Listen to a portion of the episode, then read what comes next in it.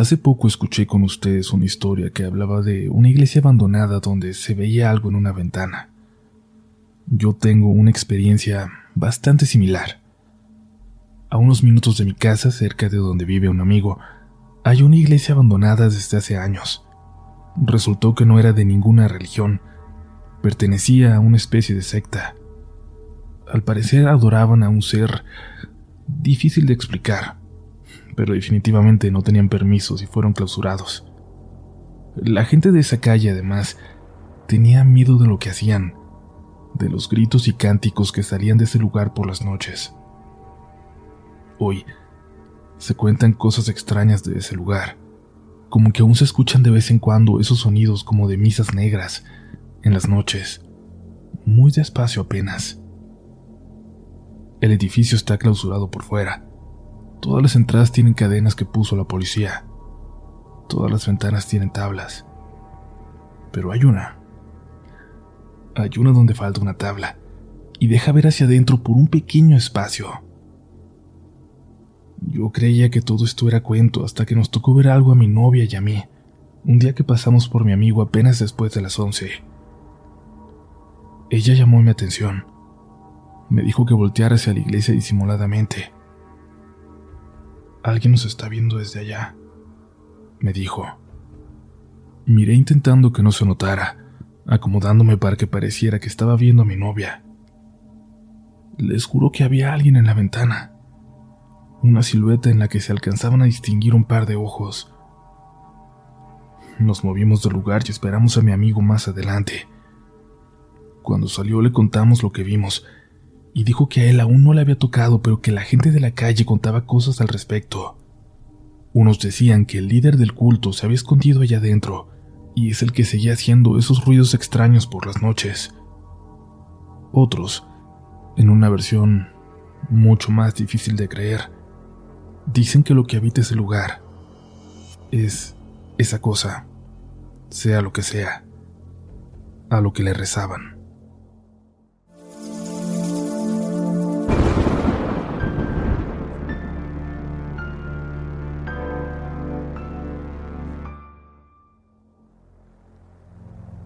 Comunidad, ojalá que estén listos listas esperando la recopilación de relatos aterradores que tenemos para ustedes en esta ocasión.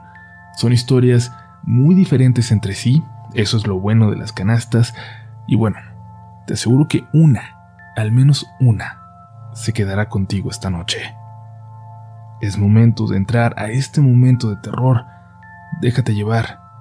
Ya estás en manos de relatos de la noche.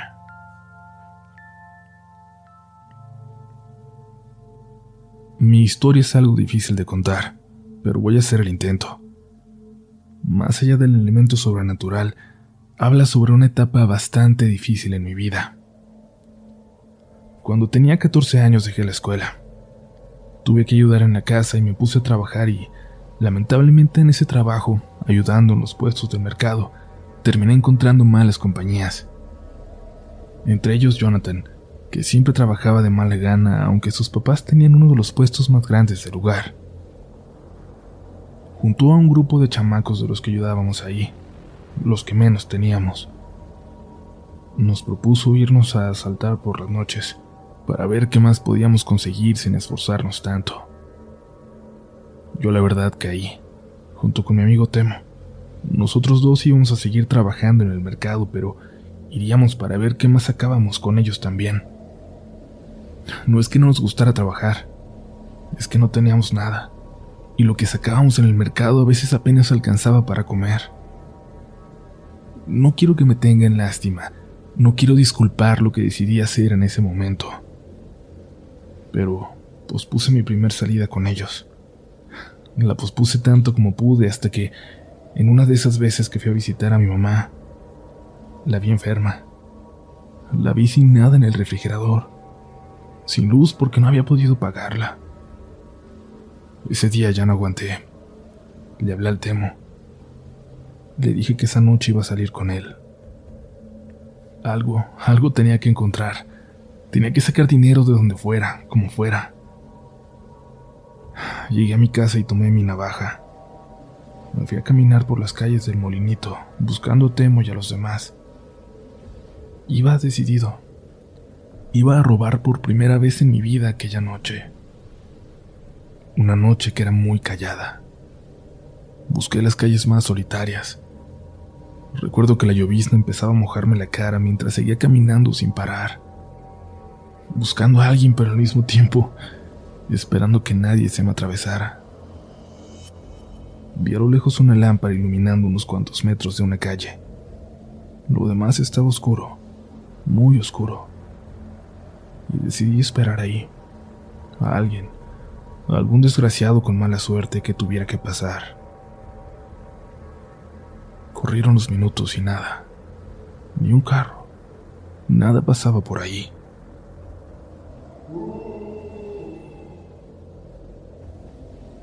Con el pasar de la noche vi movimiento por fin.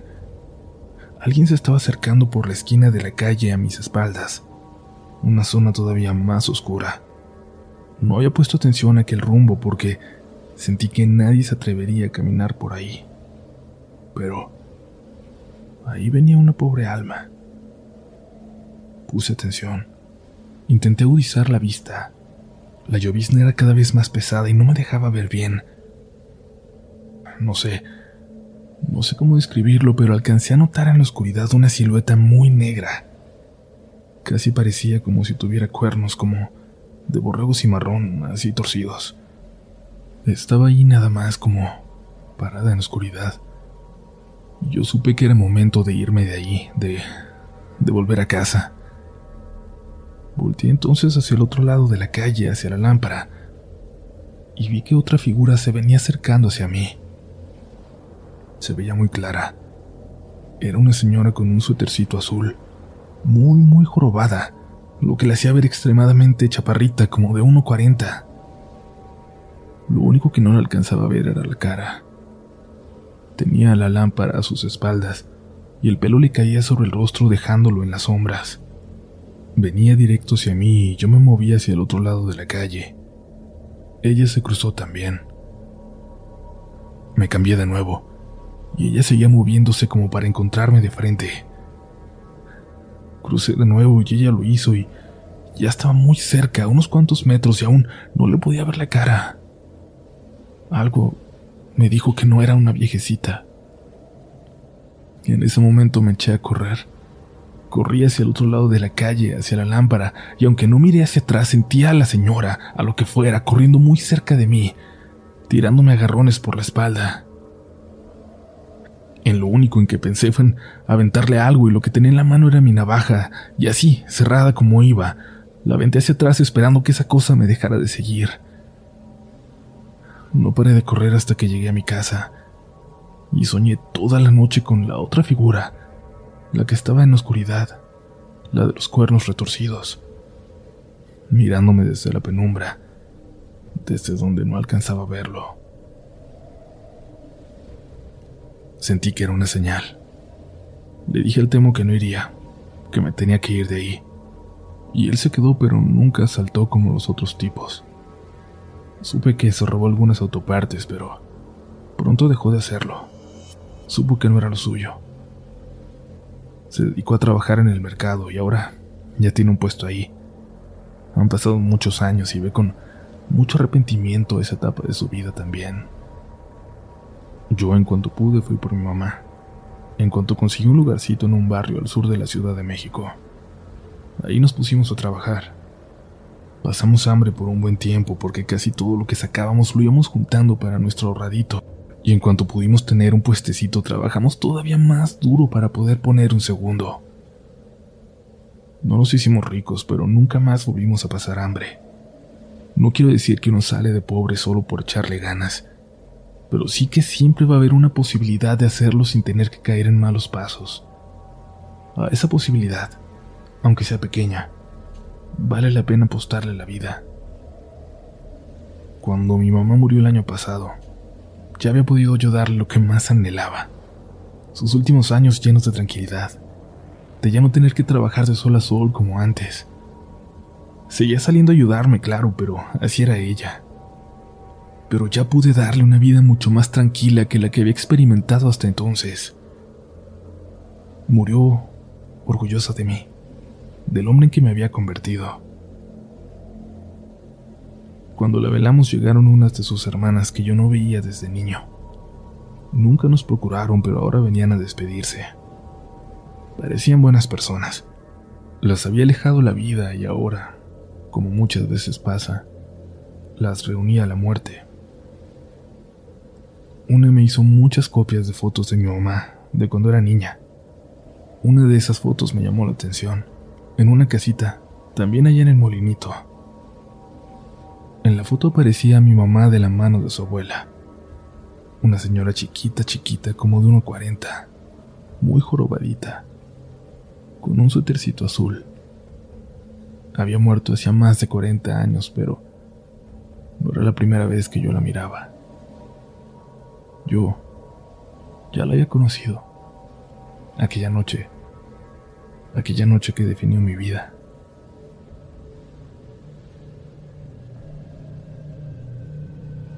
Esto que les voy a contar es muy corto. Quizás no es una historia, pero sí es un suceso. Algo que nos da miedo todas las noches al volver a casa a pesar de que pasó hace más de un año. Mi novio y yo tenemos dos perritas, Susie y Cuca, una Rottweiler y una criolla que rescatamos de la calle. Susie, la Rottweiler que tiene años con nosotros, era muy nerviosa.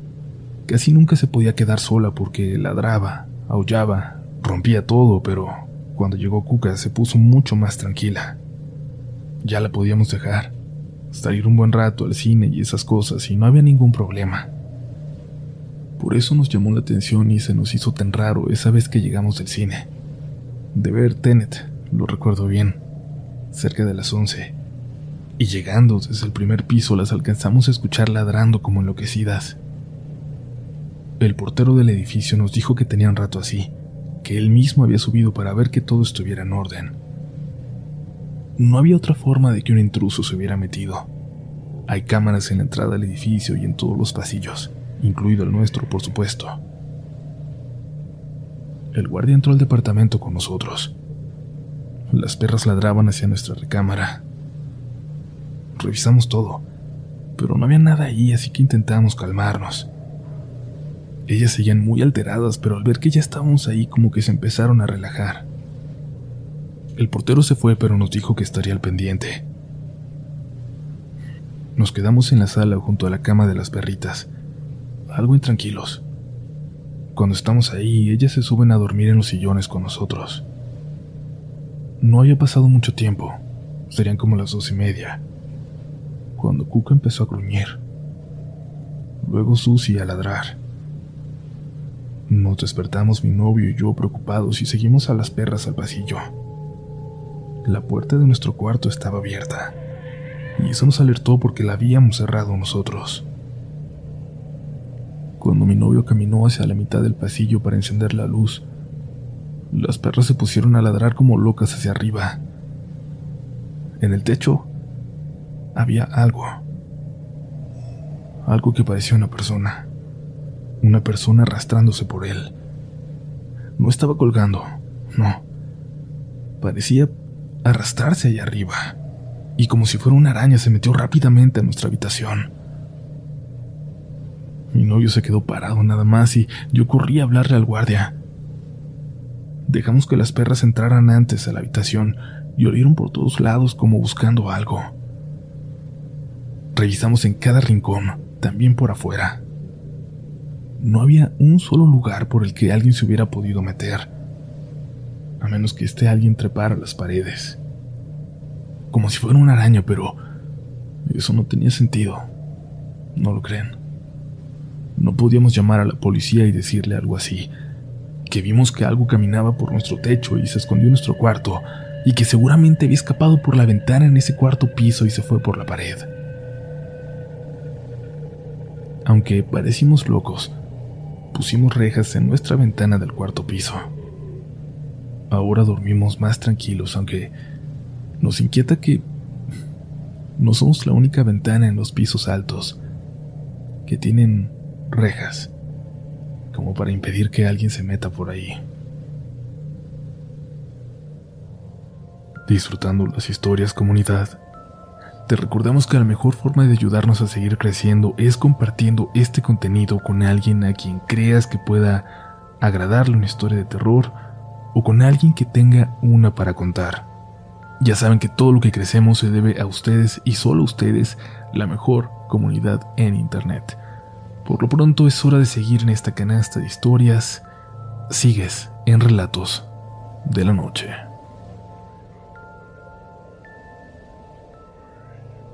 Quizás se van a reír, pero esta experiencia ocurrió mientras jugaba Fortnite.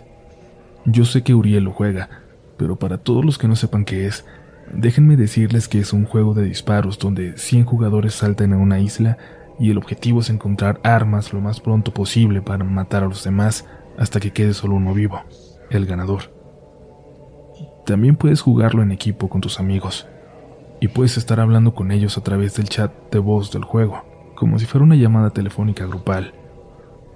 Yo sé que muchos ya saben de esto, pero lo explico porque sé que hay mucha gente que no sabrá de lo que hablo. Yo suelo jugar con mis amigos de la escuela, pero esto pasó hace un tiempo cuando un amigo, Pablo, había ido a cuidar la casa de sus abuelos que se fueron de viaje. Lo mandaron sus papás y se llevó su PlayStation para poder seguir jugando por allá. Recuerdo que tuvo que conseguir un cable Ethernet para poder jugar. Tenía tiempo de no hacerlo y esa noche, la primera en que se iba a conectar en días, nadie más pudo jugar. Me mandó un mensaje al teléfono para decirme que por favor jugara con él, que no se sentía bien, que quería quedarse despierto lo más que pudiera porque no quería sentirse tan solo ahí. Acepté aunque ya eran las 12 y me conecté. Entré a su grupo. Su micrófono estaba abierto. Se escuchaba música muy a lo lejos, muy bajito.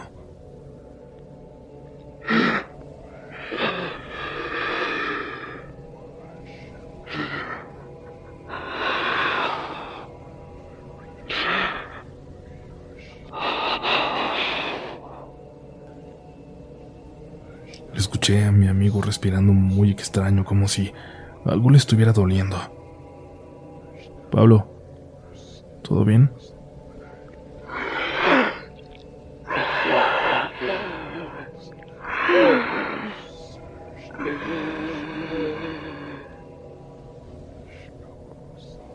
No me respondía y pensé que tal vez él me tenía silenciado, así que le marqué en ese momento. Güey, ¿cómo estás? ¿Todo bien? Le pregunté. Sí, ya voy, perdóname. Estaba haciéndome un sándwich, pero ya voy para allá para jugar. Escuché la música justo detrás de él. La música que en el sonido del control se escuchaba a lo lejos, seguramente al otro lado de su casa. Pablo, ¿hay alguien más contigo? ¿Hay alguien cerca del control?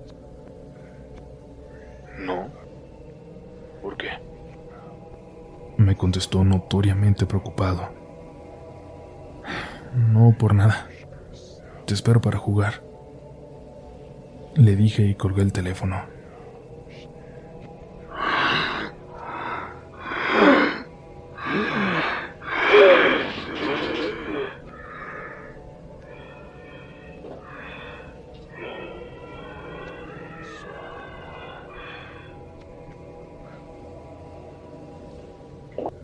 Sonido del control pude escuchar esa respiración y cómo lentamente se levantaba y se alejaba de ahí mientras Pablo se acercaba. Jugamos dos horas sin que nada raro volviera a escucharse. Semanas después, cuando volvió a su casa, Pablo me contó que pasaban cosas extrañas en la casa de sus abuelos, que nunca, nunca se sintió realmente solo ahí, que algo más la habitaba. Hasta ese momento le conté lo que pude escuchar aquella noche. Un abrazo para él, que también es seguidor de este canal, aunque desde que le ocurrió esto, ha dejado de escucharlos, por su salud mental.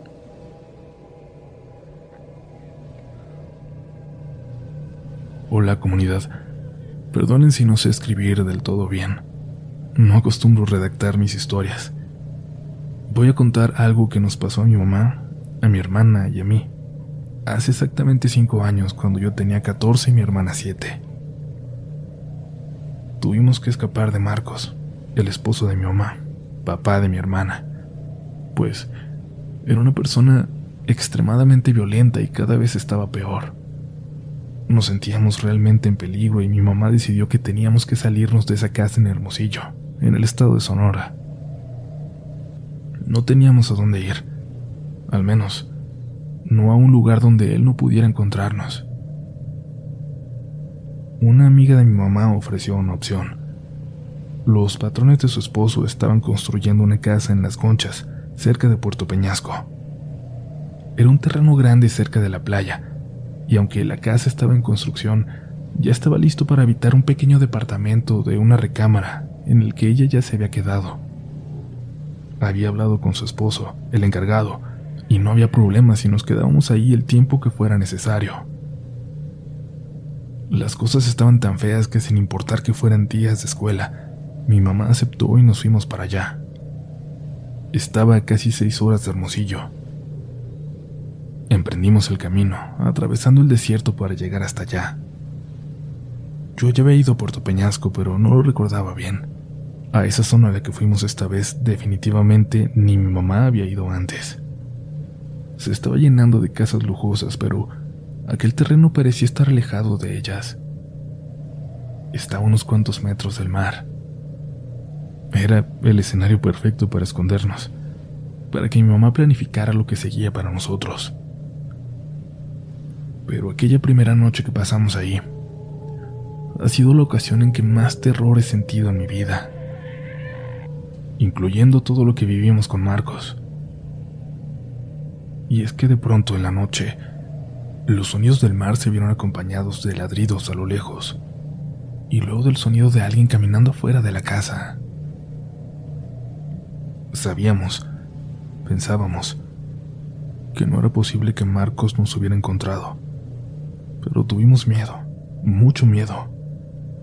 Y esa fue la primera vez en que yo intenté cuidar a mi mamá. Quédate aquí con mi hermana. Yo voy a revisar, le dije. Salí de la casa. El ruido de un carro a lo lejos parecía provocar aquellos ladridos. Pensé que los pasos ahí podrían haber sido solo nuestra imaginación, nuestro miedo trabajando, pero lo escuché caminar de nuevo. Y en la oscuridad, en esa completa oscuridad del camino de tierra por el que habíamos llegado, vi una figura parada junto a la camioneta de mi mamá. Era un perro. Un perro enorme de mi tamaño. La figura de un perro parado en dos patas, sin balancearse, sin perder el equilibrio, como si fuera una persona.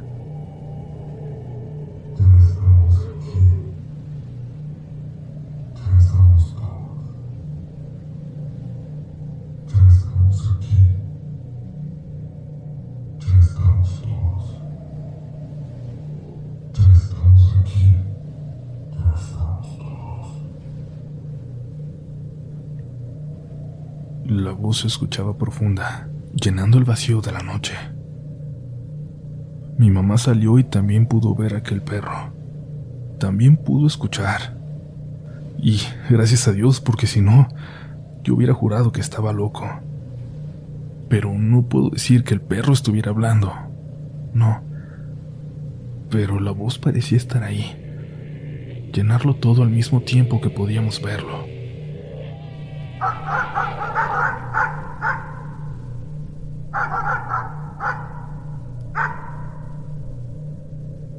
Unos ladridos acercándose por el camino provocaron que esa cosa, esa visión, ese ser, de pronto corriera por el camino hacia la zona donde ya no había casas, pero corrió en dos patas. Lo vimos alejarse corriendo en dos patas y perderse en la noche. Mi mamá me abrazó y me dijo que me metiera, y esa noche no pudimos dormir. Estuvimos una semana más en ese lugar y ya no volvimos a experimentar nada, pero tampoco volvimos a salir cuando escuchábamos ladrar a los perros.